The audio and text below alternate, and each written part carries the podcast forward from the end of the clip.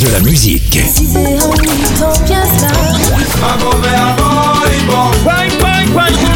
Et des infos. Elle chantera jusqu'à ses 99 ans. Double disque d'or pour son premier album solo. C'est VSM Radio.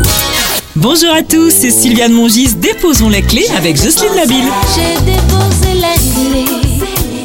Chanteuse de zouk, c'est à Saint-Claude en Guadeloupe que Jocelyne Nabil voit le jour en 73. Très tôt, elle est attirée par le monde du spectacle. Elle voulait être danseuse comme sa mère, mais c'est comme chanteuse qu'elle fait finalement valoir de sérieux atouts. Moi j'ai envie de retrouver. Moi j'ai envie En 92, elle travaille avec le groupe Mélodie. Deux ans après, elle rencontre José Vildina et rejoint le groupe Zouk Orchestra et sort trois albums avec eux. À la fin de l'été 97, Jocelyne sort son premier single intitulé Quand tu veux. Cette chanson marque son premier succès solo. Très sollicitée dès 98, elle décide de s'installer à Paris.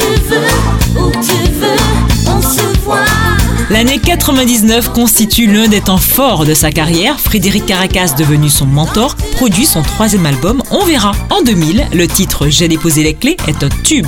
On retiendra également les titres Je reconnais, Parle-moi d'elle et Jusqu'au bout. Sa rencontre avec le rappeur Passy l'amène à participer en 2003 à la compilation Dealer de Zouk. Moi je viens d'Afrique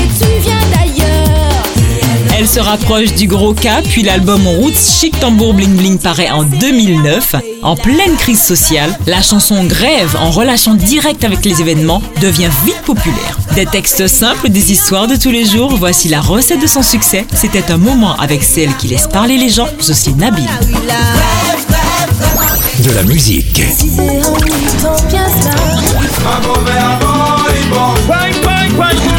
Et des infos. Elle chantera jusqu'à ses 99 ans. Double disque d'or pour son premier album solo. C'est VSM Radio.